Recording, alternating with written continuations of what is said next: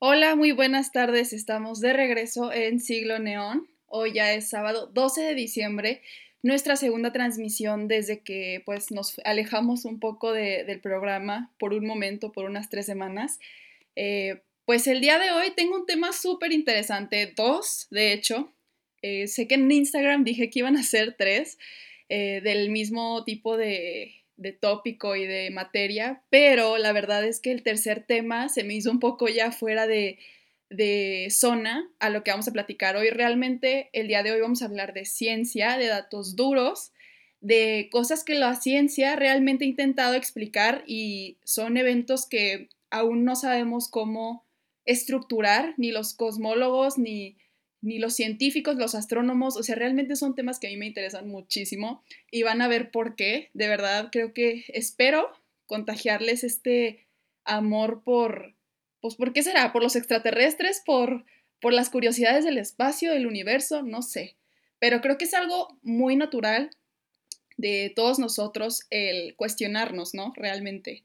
De quiénes somos, dónde estamos, a dónde vamos y por qué es que, pues, nuestra vida es como es, nuestra tierra está aquí, presente en este momento, me están escuchando. ¿Y eso por qué ocurre? ¿Coincidencia? ¿Realmente razón divina? No sabemos. Y eso es lo que pues la ciencia trata de explicar, la religión trata de explicar y muchos otros ámbitos y creo que eso lo hace bastante interesante. Hoy vamos a ver el lado un poco ya, como les dije, eh, duro. Vamos a ver eh, dos temas que son lo que es este este tema de la paradoja de Fermi. Espero que lo hayan escuchado alguna vez. Yo la verdad lo descubrí por ahí en un video de YouTube hace muchísimo tiempo, o sea, yo creo que es algo que, que sí se desconoce un poco, pero es una paradoja muy interesante, o sea, de verdad yo creo que es la base de muchos de nuestros cuestionamientos acerca de los extraterrestres y de la evidencia que hay de una vida externa a la nuestra, a como la conocemos. Entonces, eh, ese es el primer tema. El segundo tema quiero que pongan mucha atención en cada uno de los datos que daré también, porque el segundo tema es un poco ya más de estadística. Eh, si tuvieron en prepa estadística, van a entender algunas de las cuestiones que voy a mencionar. Sí es un poco difícil, la verdad a mí sí me cuesta trabajo a veces entender, pero todo es por una razón muy, pues yo digo que muy válida, porque el Boltzmann Brain, que es la segunda teoría o el segundo concepto, es acerca de cómo es más probable estadísticamente, o sea, en números, es más probable de que nosotros seamos una simulación dentro de un cerebro, que todo esto que ves a tu alrededor sea falso, sea una proyección. Es mucho más probable eso a que realmente haya ocurrido el Big Bang. Pero estamos hablando de números, cabe decir aquí, ¿ok? Entonces vamos a ver ahorita cómo es que eso se demuestra, cómo es que eso se explica y se explaya para que podamos comprender un poco más nuestro universo. Pero bueno, vamos a empezar Primero, antes que nada, quiero mencionarles que eh, me gustó mucho la respuesta que tuve en el programa pasado. Creo que a mucha gente se le hizo muy ameno el tema de los aviones y de los secuestros. Yo creo que este, eso demuestra pues mucho de lo que deberíamos de seguir haciendo aquí en Siglo Neón. Yo sé que a veces me enfoco mucho en historia, en temas así como medio, medio, ¿qué será? Un poco serios de la, de la época pasada, o sea, realmente pues se trata de guerras, de personajes, de razones, de México, o sea, entonces yo pienso que sería bueno pues darle un poco un twist, un giro a estos temas tan extravagantes. Eh, y por eso mismo quise hoy intentar una segunda vez hablar de algo diferente. Y este es un tema que a mí me apasiona muchísimo, o sea, de verdad es un tema que, que yo, si me conocieron en prepa, yo creo que se habrán dado cuenta que los aliens, la vida extraterrestre, todo eso, era mi hit. O sea, realmente yo no me la, me la pasaba hablando de eso y aparte me la pasaba investigando estas cosas. Por eso es que recordé que sabía estos temas y quise compartírselos a ustedes porque creo que eso te abre muchísimo el horizonte acerca de lo que estamos haciendo en esta vida y de lo que puede haber más allá que no conozcamos. A mí me apasiona mucho el tema, así que espero a ustedes también les guste. Vamos a comenzar con la paradoja de Fermi. Un saludo también a, si me está escuchando, no sé, a Fermi Jares, porque me acuerdo que yo le platicaba sobre esta teoría ya que son sus, como sus iniciales, ¿no? Fermi. Pero igual un saludo si alguna vez ve esto. Eh, vamos a ver los datos, primero que nada, para que nos demos cuenta de lo vasto que es el tema, de la existencia de otros seres a nuestro alrededor, o sea, lo posible que es con esto que vamos a conocer en un momento. El universo mide aproximadamente, o lo que podemos calcular, 90 mil millones de años luz en diámetro. O sea, estamos de acuerdo que eso es algo que ni siquiera nos podemos imaginar. También hay aproximadamente 100 mil millones de galaxias, cada una con 100 mil millones a un billón de estrellas. Por cada grano de arena que hay en nuestra Tierra, hay muchísimas mil millones de estrellas. Entonces, imagínense esa cantidad. O sea, no podemos tampoco ni siquiera visualizar lo que quiere, eh, lo que quiere decir o lo que quiere conceptualizar en realidad. Entonces, bueno, ¿qué significa la cantidad de estrellas que existen y la cantidad de, lo, o sea, más bien la, longitud que hay en nuestro, en nuestro universo? Significa que hay, claro, una importante probabilidad o posibilidad de que haya una estrella igual a la nuestra, o sea, el Sol, que es la que nos da vida, la que nos mantiene aquí escuchando Siglo Neón, platicando de cosas tan tripeadas como esta. Esto indica también que lo más probable es que haya trillones de planetas parecidos al nuestro, o exoplanetas, como ahora les llaman, o se habitables de la manera en la que nosotros conocemos. Aquí vamos a ver varias cuestiones a lo largo del programa.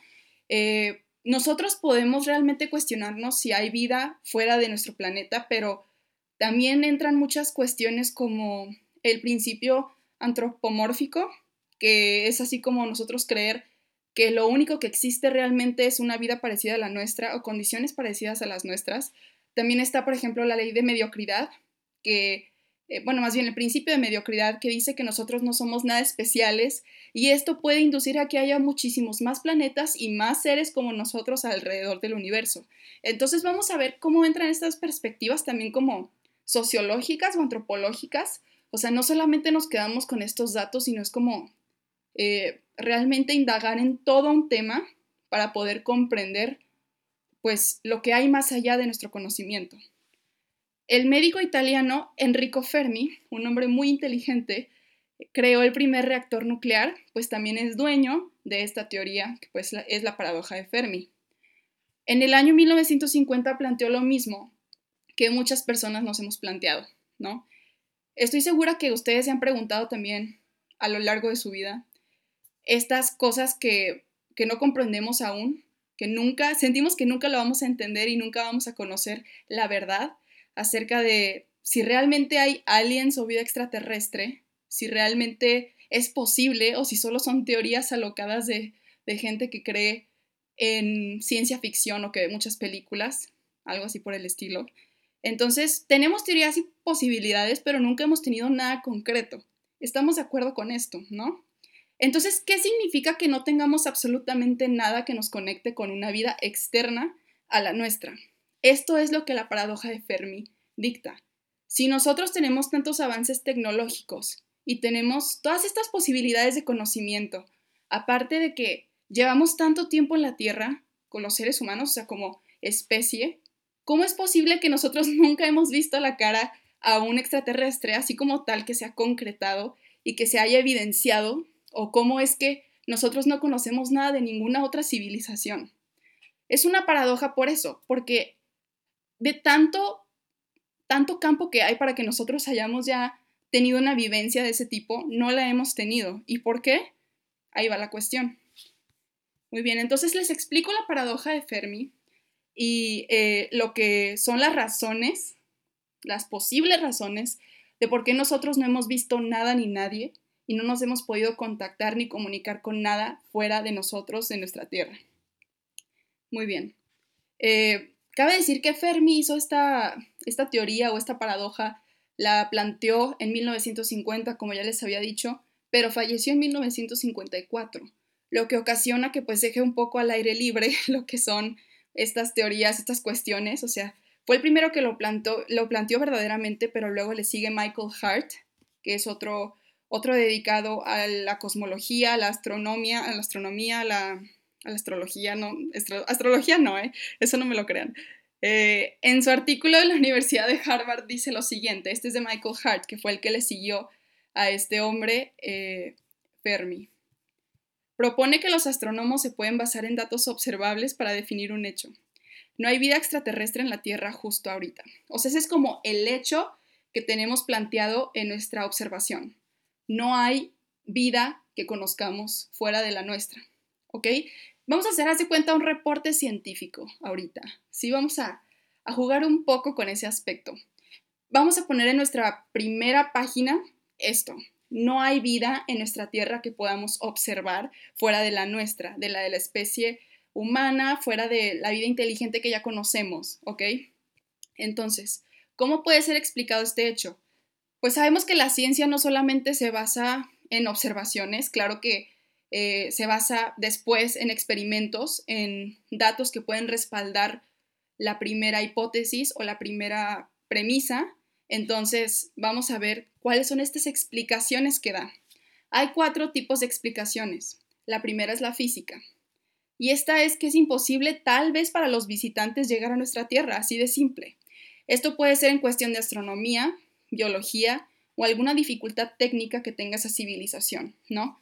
Este, nosotros vemos que también, pues somos capaces de llegar a la luna a cierto punto, pero tampoco es como que lo hagamos todos los días. O sea, no es algo que, que podamos decidir hacer mañana solo porque se nos antojó. Tenemos dificultades técnicas también y pues biología también es una parte muy importante de este problema porque no podemos simplemente salir al espacio y pensar que no nos va a pasar nada, que tenemos las herramientas necesarias para sobrevivir o viajar.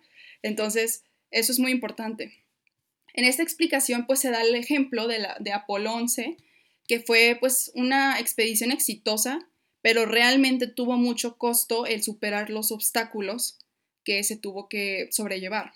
Entonces, el viaje en el ámbito espacial es muy complicado, se puede ver, o sea, aunque nosotros no seamos especialistas en eso o profesionales en el ámbito, pues podemos inferir que sí es algo muy complicado, o sea, esto del combustible, esto de, de las herramientas, del el dinero que se tiene que invertir en una expedición de este tipo, y más porque, pues, por ejemplo, llegar a la estrella más cercana que tenemos tendría que ser eh, un tiempo de 88 años para llegar solamente a esa estrella y aparte con el 10% de la velocidad de la luz. Esto viene en el artículo mismo que les digo, o sea, imagínense esa percepción, o sea, está tan lejos la estrella más cercana que nos tomaría 88 años y aparte con este tipo de velocidad, ¿no? Entonces, pues claro que un viaje interestelar es sumamente complicado.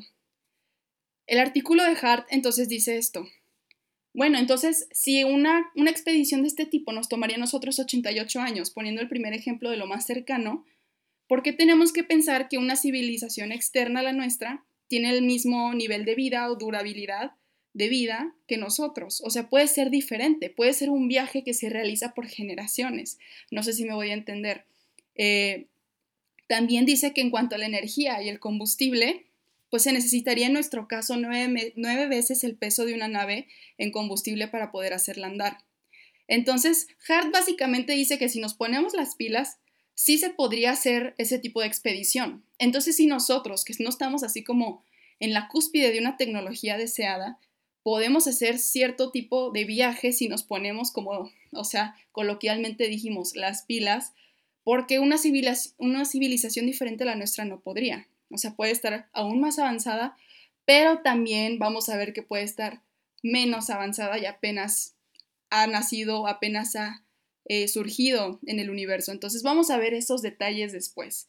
Esta primera explicación, pues es lo que les dije físicamente, cómo es imposible o cómo puede ser un obstáculo llegar a donde estamos nosotros para otra civilización visitante.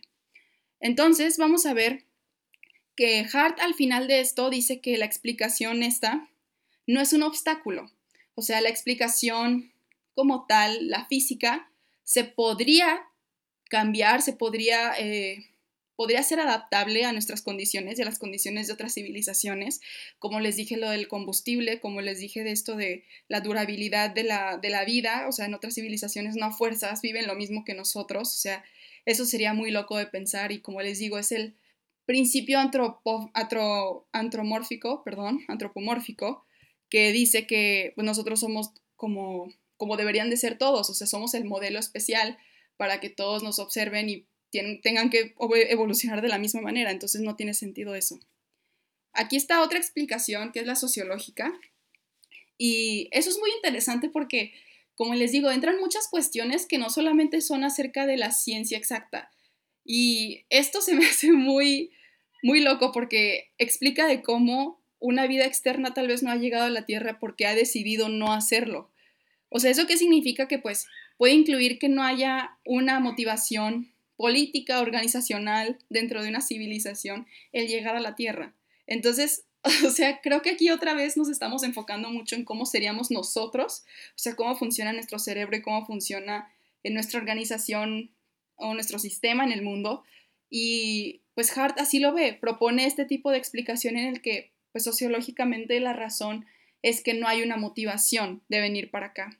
Después les voy a dar un ejemplo muy preciso de esto porque es muy gracioso pensar que si ves una, ¿cómo se dice? Una civilización diferente a la tuya, la verdad es que creo que los seres humanos correríamos para llegar a ella, o sea, si tuviéramos la facilidad de hacerlo. Seríamos los primeros así arrancándonos en una nave para llegar, para conocer más, ¿no? Que nuestra hambre y nuestra curiosidad como que siempre es insaciable, entonces pienso yo que sí seríamos ese tipo de, de especie. la tercera es la explicación temporal. Aquí es donde entra eso de que ¿Qué pasa si las civilizaciones externas a la nuestra están más atrasadas, o sea, son más recientes, acaban de empezar?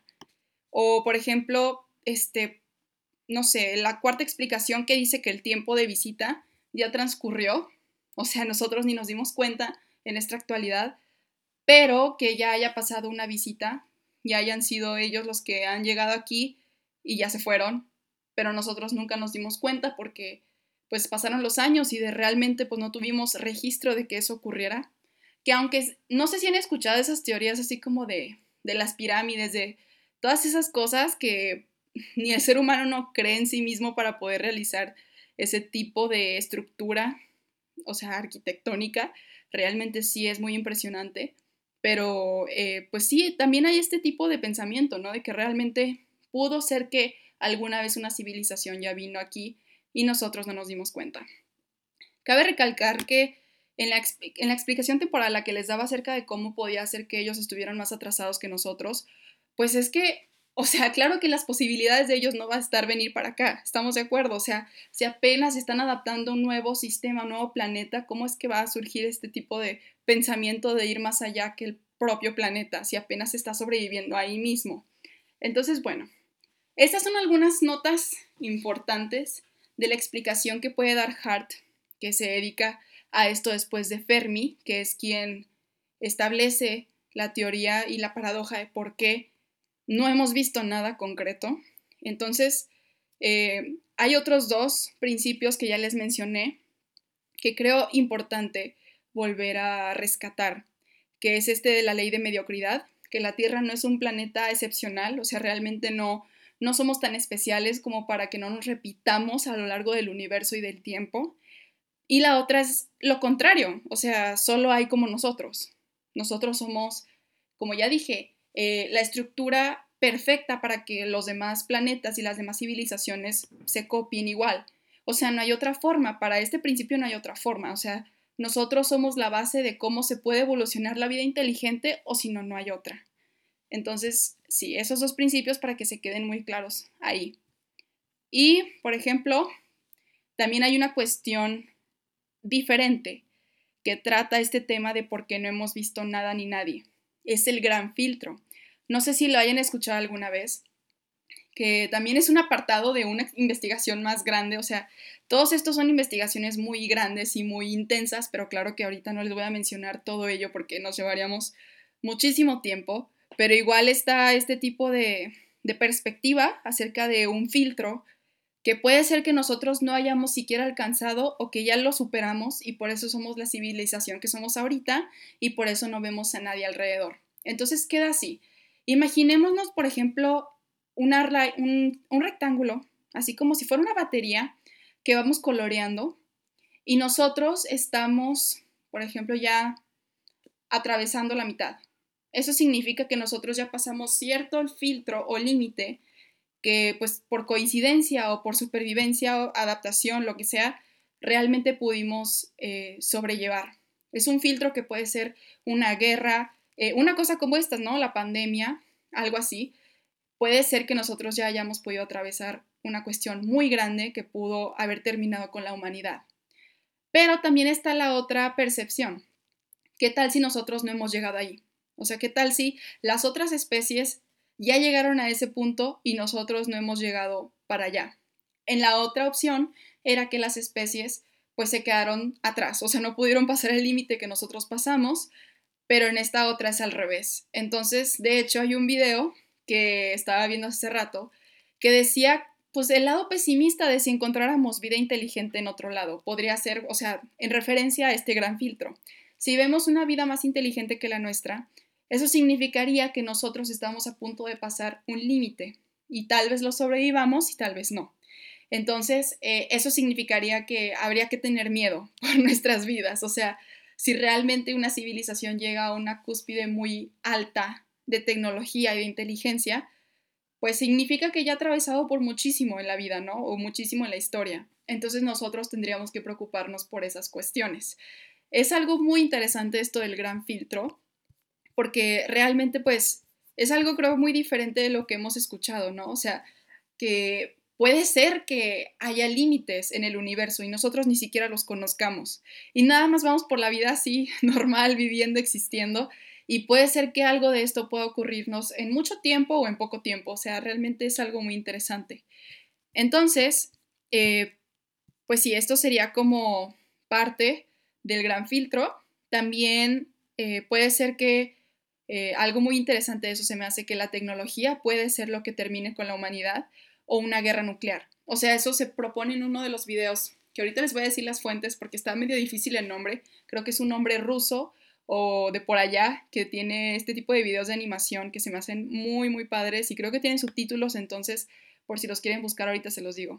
Pero igual él propone que esto puede ser una posibilidad. Una guerra nuclear o tecnología que destruye puede ser lo que termine o culmine con una civilización. Entonces, por eso es como que estar entre, entre sí y no nosotros, o sea, porque vemos que cada día evoluciona más la tecnología que nosotros nos convertimos casi en nuestro celular, en nuestros aparatos tecnológicos, o sea, ¿a dónde vamos a llegar con eso? ¿Realmente será posible un gran filtro de esos en donde la nanotecnología, por ejemplo, pueda convertirse en algo dañino para nosotros, en donde sea como una cuestión ya de, de que se, no sé, que se haga un efecto reversible, o sea, en el que eh, nosotros no seamos los protagonistas, sino sea la tecnología. En fin, eso ya está muy teórico, muy como hipótesis de ciencia ficción, pero no tanto. Si ven el gran filtro que proponen los científicos o la ciencia en sí, pues puede ser una posibilidad de por qué no vemos vida a nuestro alrededor y solo estamos nosotros. ¿Quién sabe? Entonces, bueno, mi pregunta, ya fuera de estos temas, algo pesimista y caótico, yo creo que es este esta, premisa que les voy a lanzar, pero imagínense que encontramos vida en otro lugar y es igual de inteligente que nosotros. ¿Qué estaría dispuesto a hacer cada una de las civilizaciones para sobrevivir? Porque es lo que estaba viendo también en esta cuestión de evolucionar como civilización. Es posible que un tipo de civilización que haya, o sea, ahorita vamos a ver de hecho los tipos de civilización que puede existir, pero en el tercer tipo de civilización que es el que ya se distribuye por toda su galaxia y puede colonizar, pues imagínense que esto ocurre y encontramos otra civilización en el camino. ¿Qué estamos dispuestos nosotros como especie a hacer, o sea, para sobrevivir y qué estarían dispuestos ellos para hacer para también subsistir? ¿Estamos de acuerdo en esa pregunta? O sea, lo que contiene la cuestión tan problemática que sería esa, no sé, a mí se me ocurrió eh, pensar en eso porque pues si estamos viendo esto del gran filtro y de las civilizaciones que puede haber a nuestro alrededor dependiendo de un límite histórico o del universo, pues puede ser posible que lleguemos a contactarnos de esta manera, en la manera en la que ya hemos evolucionado y también esa especie ha evolucionado y nos encontramos en un punto común, en donde no sabemos qué seríamos capaces de hacer. Ahí disculpen la banda que ya ven que es el día de, de la Virgencita, y aquí mis vecinos se emocionan bastante. Pero bueno, vamos a seguir y vamos a continuar aquí con la bendición de mis vecinos.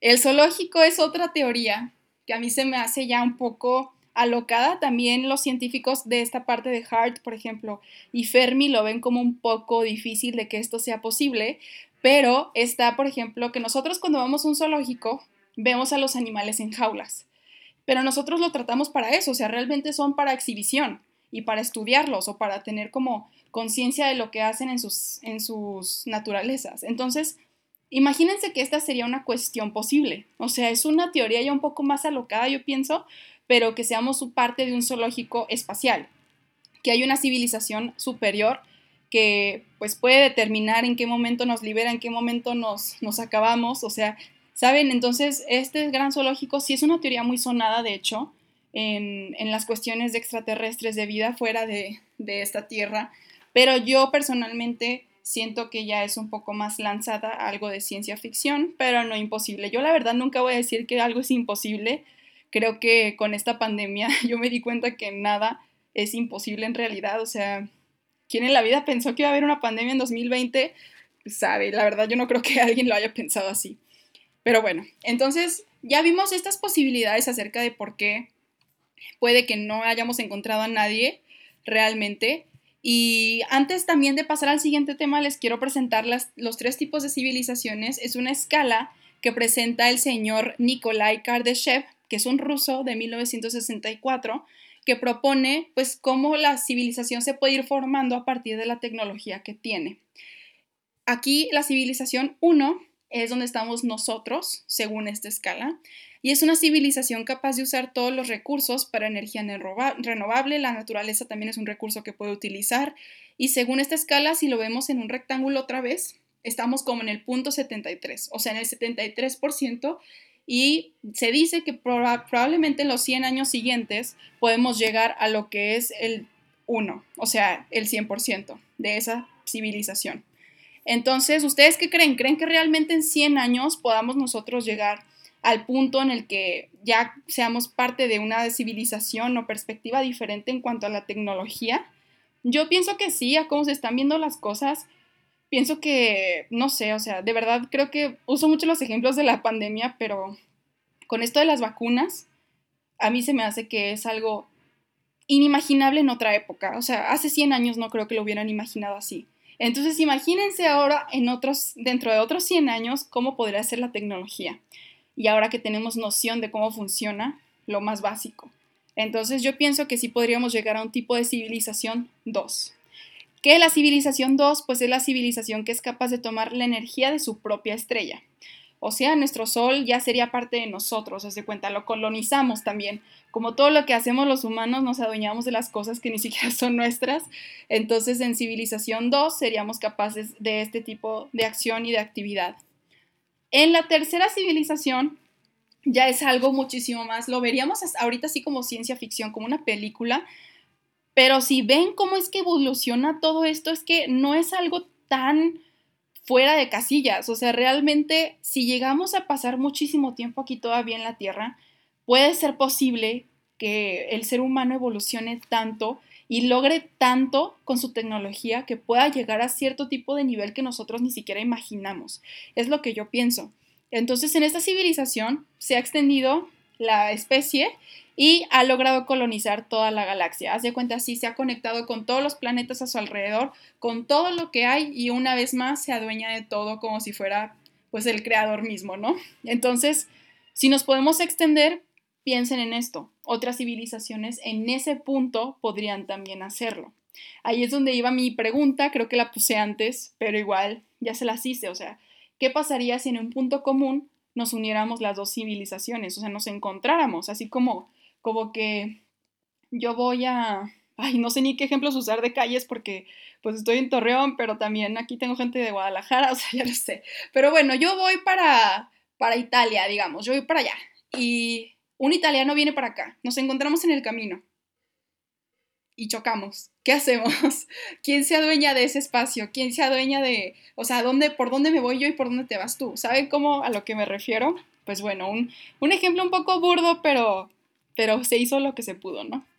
Entonces vamos a la siguiente, que, que es este ya, yo creo, una de las pruebas más contundentes acerca de una probabilidad de vida exterior. Y eso me gusta mucho, o sea, que se base realmente en matemáticas y en números para que pueda comprobar que hay exoplanetas, o sea, planetas muy parecidos al nuestro, con una estrella igual a la, nuestra, que puede tener este, este anillo de oro en donde nosotros podemos sobrevivir, por ejemplo, que pues es el tercer planeta la Tierra. Entonces, en este espacio del tercer planeta, en esta órbita, se le llama como el Goldilocks, así le decían en el video que, que vi, que es como pues el, el, anillo de oro, ¿no? Donde nosotros estamos en condiciones perfectas para sobrevivir. Entonces, la ecuación es a partir de esta teoría de Fermi, de la paradoja, y la hace Frank Drake, que convocó la primera junta del SETI. Esto es el Search for Extraterrestrial Intelligence, o sea, es literal la junta que, que buscaba realmente establecer una conexión con alguna vida externa y extraterrestre. Y aquí mismo, de hecho, estuvo Carl Sagan en esta primera junta para que vean, o sea, como la, la la potencialidad de todo esto de los científicos que conformaban esto y que buscaban respuestas, entonces Frank Drake les propone lo siguiente, en un pizarroncito yo creo les escribe toda esta fórmula. A ustedes se las voy a enseñar a los de en vivo de Instagram porque sí es un poco extraña, pero ahorita también se las, se las digo aquí a mis compañeros de el radio. Muy bien, ahorita igual se las pongo otra vez. Pero eh, vamos a ver lo que significa la ecuación de Drake, que es algo muy interesante. Eh, tiene diferentes variables que puede dar el resultado para el número de civilizaciones en el que el Milky Way pueda haber una Tierra, eh, bueno, no una Tierra, sino un planeta parecido a la Tierra, o también eh, donde son detectables las emisiones electromagnéticas, que podría ser como lo parecido a lo que nosotros podamos llamar energía. Entonces, esta ecuación pues sí está bastante larga, la verdad, pero también pues es que tiene diferentes factores. Ya ven que el universo es tan extenso, o sea, ¿cómo sería posible que pues esta ecuación nada más tomara en cuenta poquitas características de nuestra Tierra y nuestro, nuestras condiciones de vida? Entonces, obviamente pues se toma en cuenta eh, la formación de estrellas a lo largo de un año, o sea, que pueden ser como viables para que se conviertan en un sol para un exoplaneta se toma también en cuenta en la siguiente variable la fracción de esas estrellas con sistemas planetarios y luego se toma en la, siguiente variable la n con subíndice de e el número de planetas por sistema solar con un ambiente igual al de nosotros o parecido para que pueda haber vida de otro tipo. Está la otra que es F con el subíndice de L, que es eh, la fracción de los planetas que son viables para que pueda ocurrir realmente una vida inteligente. Luego está la F con el subíndice de I, que dice la fracción de, vida, o sea, más bien la fracción de planetas que pueden sostener la vida cuando surja, o sea, cómo puede ser posible que cuánto tiempo dura o cuántas condiciones pueden ocurrir para que realmente haya una duración con esta vida inteligente que, que viene. Entonces, ya por último, están las dos variables que son F con subíndice de C, que es la fracción de civilizaciones que desarrollan tecnología que producen signos detectables para que se den cuenta las demás civilizaciones de que existen. Y la última, como ya les dije, la L, es eh, más o menos el medio de tiempo que hay para las civilizaciones para producir estos símbolos o estas señales de que existen. Veamos que a lo largo de la historia, más en el siglo XX obviamente, pues se ha intentado comunicar de una manera eh, de ondas, por ejemplo, o sea, a través de ondas de sonido o a través de diferentes aparatos para que se pueda contactar la Tierra con otro tipo de planeta, con otro tipo de civilización. Lo que pasa es que ese sonido pues obviamente viaja a una distancia muy muy larga y al momento en que nosotros recibamos respuesta, si es que recibimos alguna respuesta, sería todavía otro otra longitud de tiempo muchísimo más larga. Nosotros ya ni existiríamos, o sea, entonces sería una cuestión de esperar casi millones de años para que algo así exista, si es que escucharon en, en primer lugar una de nuestras ondas, que es muy difícil mandarlas así, o sea, de diferentes momentos o diferentes veces, o sea, es difícil hacerlo. Entonces solo se mandaría una, por ejemplo, en 1970, si así lo ponemos, y tendríamos que esperarnos millones de años para ver si alguien la escuchó.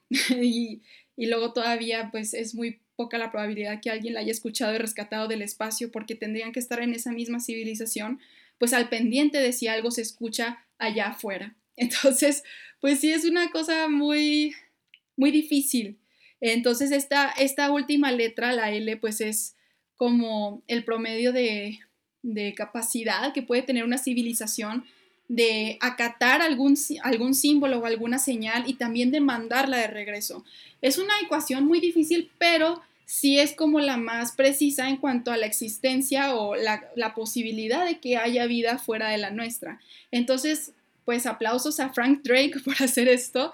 Eh, sí eh, derivan de ahí también muchas preguntas, muchas controversias y muchas dificultades, pero lo que cuenta es que realmente pues existe esta ecuación y que se puede transformar en algo diferente para que nosotros podamos comprender aún más nuestro universo y poder pues al menos intentarlo, ¿no? O sea, al menos intentar eh, pues, no sé, percibir la posibilidad de que pueda haber algo, que podemos también recibir algo.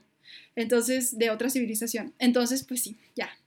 Ya con esa, ese termino, o sea, con eso termino ya esta cuestión de, de la vida extraterrestre. Y agárrense todos porque sigue la otra teoría que es la del cerebro de Boltzmann.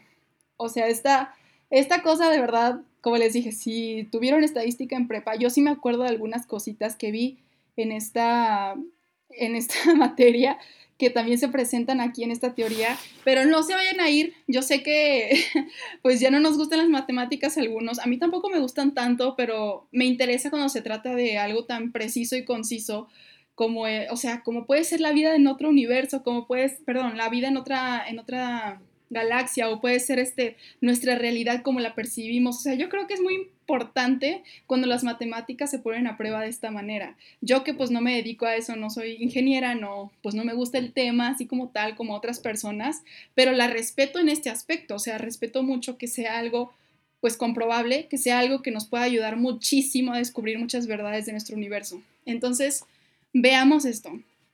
El cerebro de Boltzmann es, haz de cuenta, la Matrix, o sea, sería la Matrix pero comprobable, porque pues se trata de la estadística. Y no sé ustedes qué han escuchado acerca de que este universo y nuestra vida es una simulación, porque yo lo he escuchado muchísimo, o sea, realmente pasa algo fuera de lo normal. En las noticias lo ponen así como de esos videos en donde los ciclistas iban así a todo dar en la calle y de la nada desaparecieron y dicen que fue así como una falla en el sistema, como una falla en la simulación. Entonces yo creo que, o sea, lo hemos escuchado de una manera así como un poco loca, o sea, esto de la simulación de la realidad, pero yo creo que esto que voy a presentarles ahorita tiene muchísimo sentido, digo, pues se trata de matemáticas y ni siquiera es una teoría que busca ser cierta, o sea, simplemente pone allá afuera la probabilidad, como les digo, o sea, para mí nada es imposible, para mí todo puede existir o no existir, o sea, yo no me cierro este tipo de cosas y creo que pues lo que intenta hacer las matemáticas es experimentar qué tan lejos o cómo pueden llegar a una verdad a partir de pues de los datos, los, perdón, los datos concisos y duros. Entonces vamos a ver. Eh, los cosmólogos son los que se meten mucho en el tema de esto de, de la probabilidad de que sea una simulación el universo también, aunque parezca extraño, pero este, de acuerdo a esta teoría, que es el cerebro de Boltzmann, los cosmólogos dicen que todo esto puede ser una falsa memoria de un cerebro. O sea, todo lo que tú has vivido en tu vida, todo lo que yo he vivido, todo lo que sentimos, vemos y tenemos es falso, es parte de una memoria que pues es de un solo cerebro. Entonces imagínense, o sea, todavía quitarnos de encima que lo que estamos viviendo es real, es como, híjoles, o sea, ¿realmente algo tiene sentido? no sé, a veces a mí sí me pasa cuando pienso en esto de que tal vez somos una simulación y todo ese rollo, pero no sé ustedes, les digo, que hayan escuchado de esto de la simulación, de que tenemos fallas de repente y que los reptilianos y no sé qué, pero bueno. Entonces estos cosmólogos en esta teoría proponen eso, pero obviamente en base a términos de estadística. ¿Y cómo funciona esto? Pues funciona de la siguiente manera. Eh, la entropía, primero que nada, les voy a definir este término. Yo creo que si Sí, les digo, o sea, yo sí estuve en estadística en prepa, pero no me acuerdo este término y la verdad lo conocí apenas cuando estuve viendo este, este, este, este concepto del Boltzmann Brain. Pero bueno, es un término de estadística que dice las, o sea, lo siguiente. Eh, pondré el ejemplo que me puso la persona del video, que es una youtuber que hace videos de física, se llama Up and Atom, entonces sí se los recomiendo muchísimo porque está increíble lo que es, esta chava estudia, hace animaciones para que entiendas las cuestiones de la astrofísica, o sea, cosas tan complejas que ella las hace sencillas. Entonces, pues sí les recomiendo mucho ese, ese youtuber, Up and Atom, así de que arriba y átomo. Eh, bueno, entonces vamos a poner el siguiente ejemplo. Tienes 10 monedas en una mesa, imagínatelo. Si quieres, sácalas de tu cartera y ponlas en la mesa. Tienes 10 monedas, ¿ok? Entonces, lo que significa que haya una baja entropía es que tú quieras voltearlas todas en sello, ¿sí? Que todas estén así, con sello en la superficie. ¿Por qué es una baja entropía? Porque es muy difícil que esto pase. O sea, hay una, nada más hay una manera de que esto ocurra. Y es que todas estén así. ¿Es un sí o es un no? No es un, bueno, puede haber posibilidades, no. Simplemente es un sí o no. ¿Ok? Entonces, la baja entropía sería eso, que no caben tantas posibilidades, simplemente hay una manera de que ocurra. Y luego vemos, eh, si quieres que las 10 monedas, sin un orden específico, caigan, por ejemplo, 5 en sello y 5 en águila, hay 252 maneras de que esto ocurra. ¿Por qué? Porque ya ni siquiera dependiendo del orden, o sea, que la primera salga sello, la segunda salga águila, como salgan, pero que 5 y 5 sean diferentes. Ese es el objetivo del segundo caso. Eso es una alta entropía. ¿Por qué? Porque hay 252 posibilidades de que ocurra de esa manera.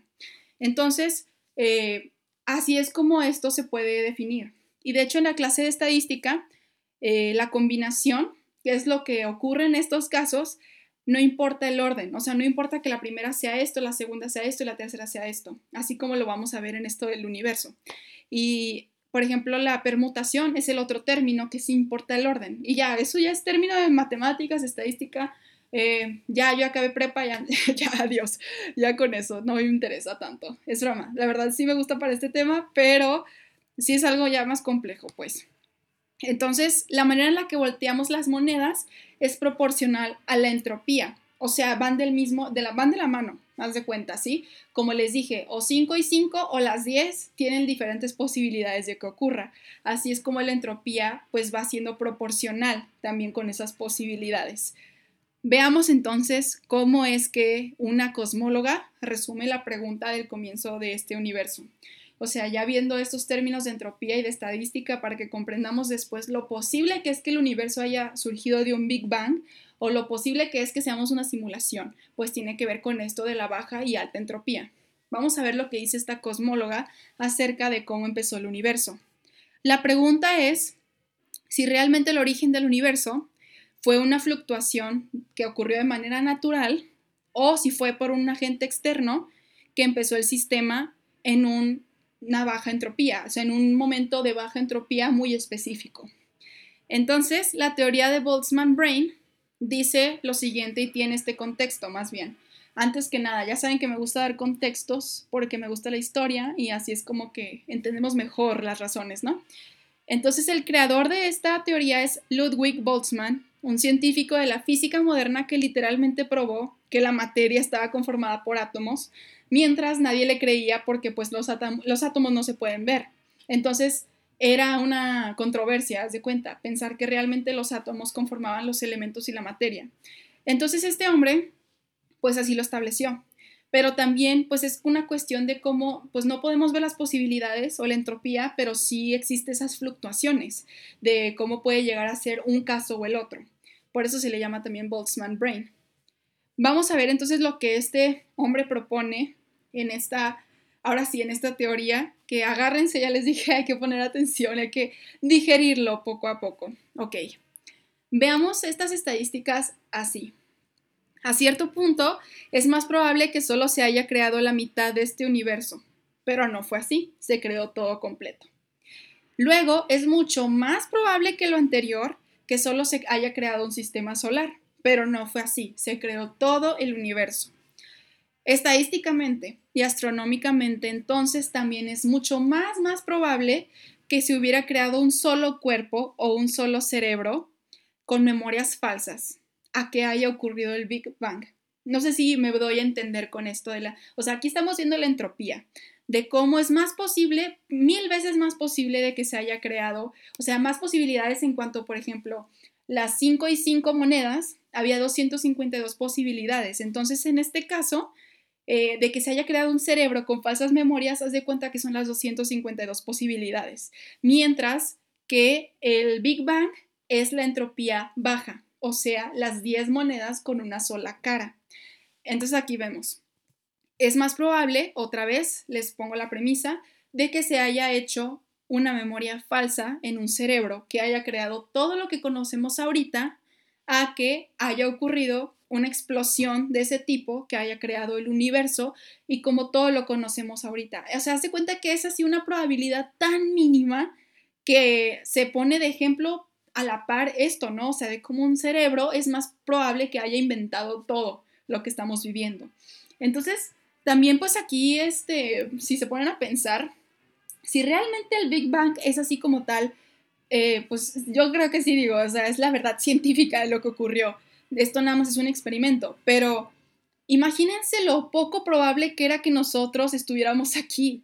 O sea, ya véanlo desde el Big Bang y luego de que nacieran todos los antepasados, o sea, primero que se crearan las criaturas que se crearon, para que luego evolucionaran a ser seres humanos como los conocemos ahorita, para que hayan nacido todos sus antepasados y luego nosotros nos hayamos creado y estemos aquí mismo viéndonos, escuchándonos uno al otro, de que aquí precisamente en el tiempo y espacio en el que estamos.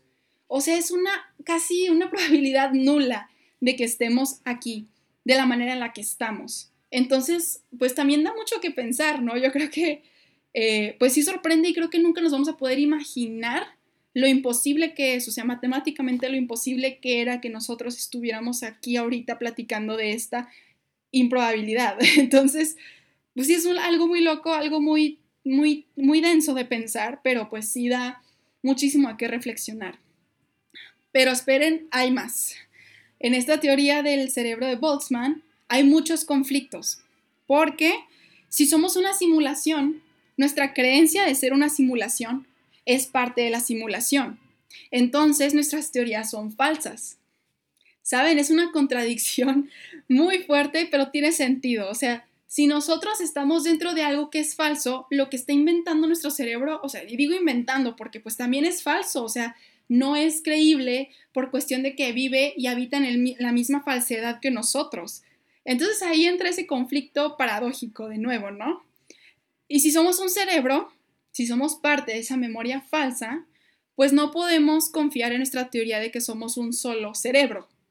¿Tiene sentido o no tiene sentido? No sé, o sea, para mí sí tiene sentido que, como les dije, si somos un cerebro, no podemos confiar en la teoría de que somos pues ese cerebro. O sea, nada de lo que tenemos a nuestro alrededor es real cómo es que nuestras ideas y teorías van a ser reales. Entonces todo lo que conocemos pues realmente no tiene ninguna, ninguna posibilidad de ser siquiera existente, ¿no?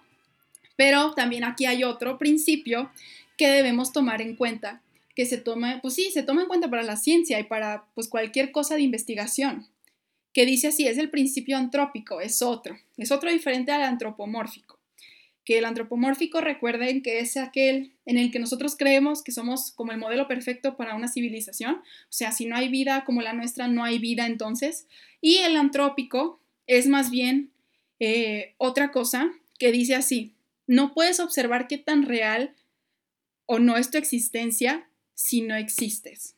o sea, aquí no sé cómo se podría fundamentar, pero pues si lo escuchamos de esa manera, también tiene sentido. Eh, no puedes observar tu realidad si no hay realidad.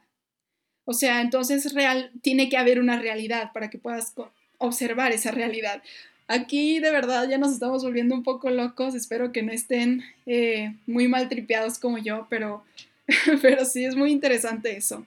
Entonces el análisis en general del Boltzmann Brain se convierte en un conflicto al tomar en cuenta nuestra existencia y las magnitudes del universo, porque claramente el universo tiene muchísimos más elementos que solamente pues existir, o sea, tiene el tiempo, tiene el espacio, tiene eh, la longitud, tiene tantas características como hemos visto también en el del extraterrestre, o sea, tantas condiciones específicas que lo rodean, que todo tiene que ser una coincidencia, pero tremendamente milagrosa. O sea, hace cuenta que no debíamos estar aquí para nada. Entonces, porque todas estas condiciones, pues así lo indican, o sea, son tan específicas y tan precisas que tiene que haber algo tan fuerte que haya ocurrido, o sea, en una entropía tan baja de que tuvo que haber ocurrido así un milagro para que realmente estemos aquí como, la, como estamos y cómo funcionamos y cómo nuestro universo funciona.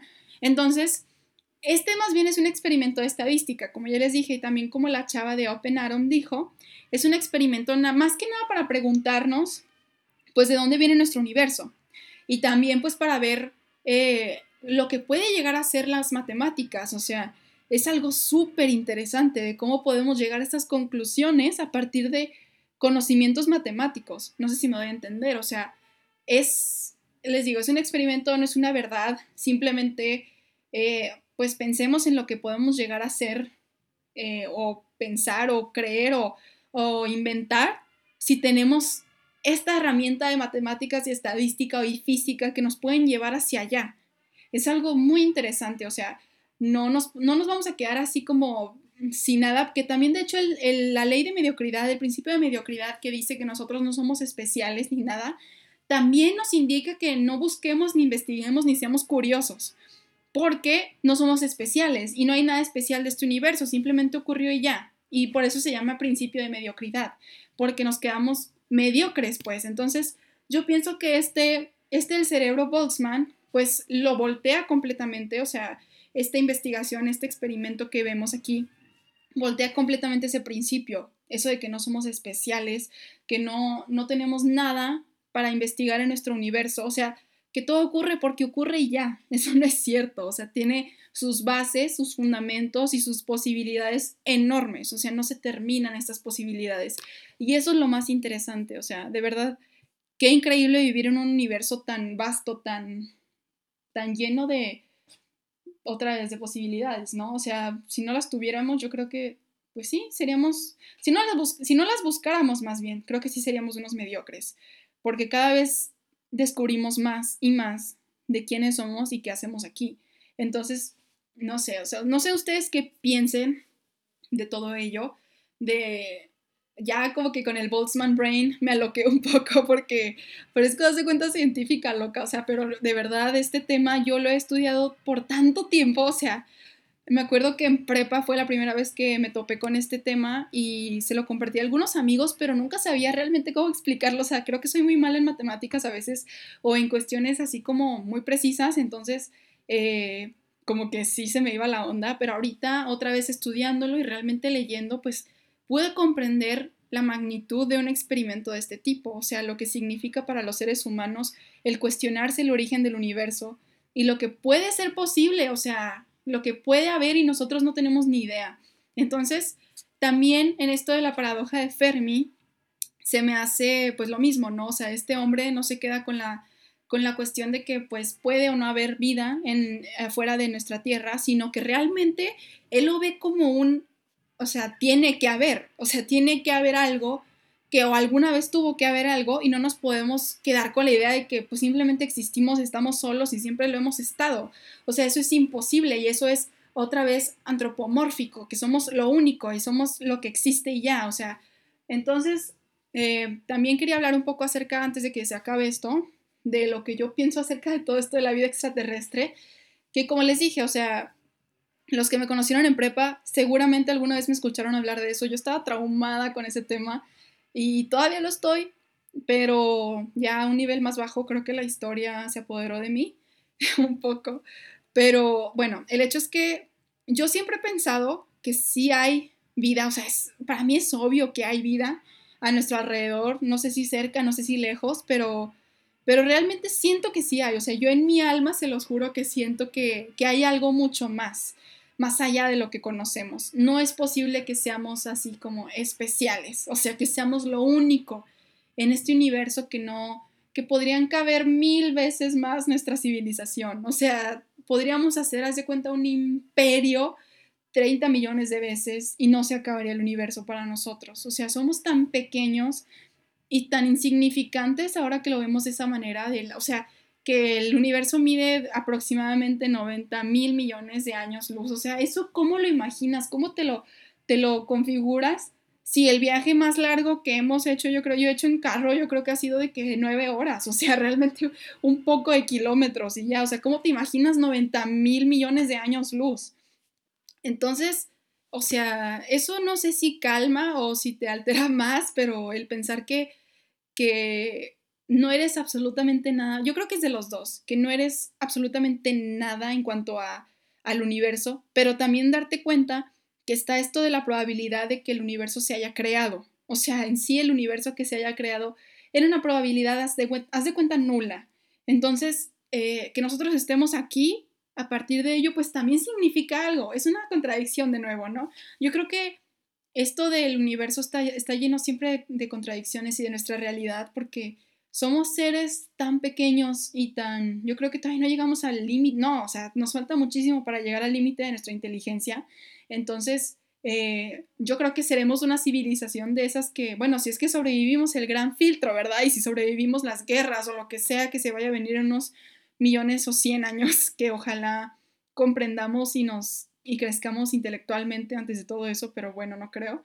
Eh, yo creo que seremos unas de esas civilizaciones que como a veces lo proponen, que puede ser un tipo de, existencia extraterrestre, que ya viven en un estado mental, o sea, ya no hay nada físico, ya es un estado mental y es una civilización muy bien configurada donde hay paz, donde hay tranquilidad y donde todo es inteligencia. Ojalá algún día llegáramos a hacer eso, pero también pues me gusta el lado humano que tenemos, ¿no?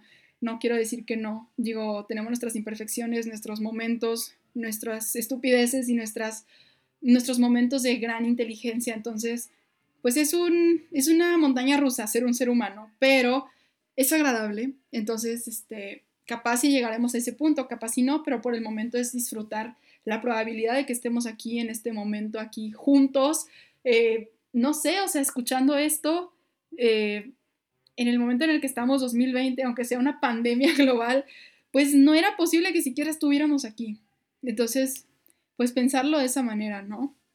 Y yo de hecho quería hablar antes que nada de, de, ¿cómo se llama? De testimonios también de avistamientos de alienígenas, no de ovnis, de alienígenas, porque sí hay muchos testimonios de esto, de cómo se han encontrado con aliens así como tal, y diferentes especies de alienígenas que se supone que existen, hasta hay uno que se supone que es una mantis religiosa de dos metros, o sea, así unas cosas loquísimas, pero que yo no, nunca las tacho y nunca les digo que no a la probabilidad, ¿saben? O sea, como ya les dije, otra vez, el universo no se iba a crear, pues yo por qué voy a, voy a descartar alguna probabilidad de cualquier tema, o sea, la verdad es que no lo voy a hacer. Entonces, eh, tal vez en un futuro hable de eso, yo creo que eso ya es más un poco hipotético, un poco... Eh, tal vez algunos, algunos sí me han dicho loca por hablar de esas cosas, entonces eh, después a ver si lo tocamos de una manera más sutil, más amena, para que podamos al menos conocer ese lado, ¿no? De, de la ciencia, entre comillas, o sea, de esto que, que trata de explicar la vida extraterrestre, que aún ni siquiera sabemos si existe o no, pero yo eh, personalmente lo siento en mi alma que sí. Entonces, pues muchas gracias por escucharme, ya se me fue el tiempo ahora sí. Y si acabamos, es lo bueno para que eh, reflexionemos un poco sobre todo esto, sobre lo que les digo, las probabilidades, sobre la vida. Y entonces nos escucharemos el siguiente sábado. Ojalá les haya gustado. Me dicen qué opinan porque les digo, estoy intentando cosas nuevas.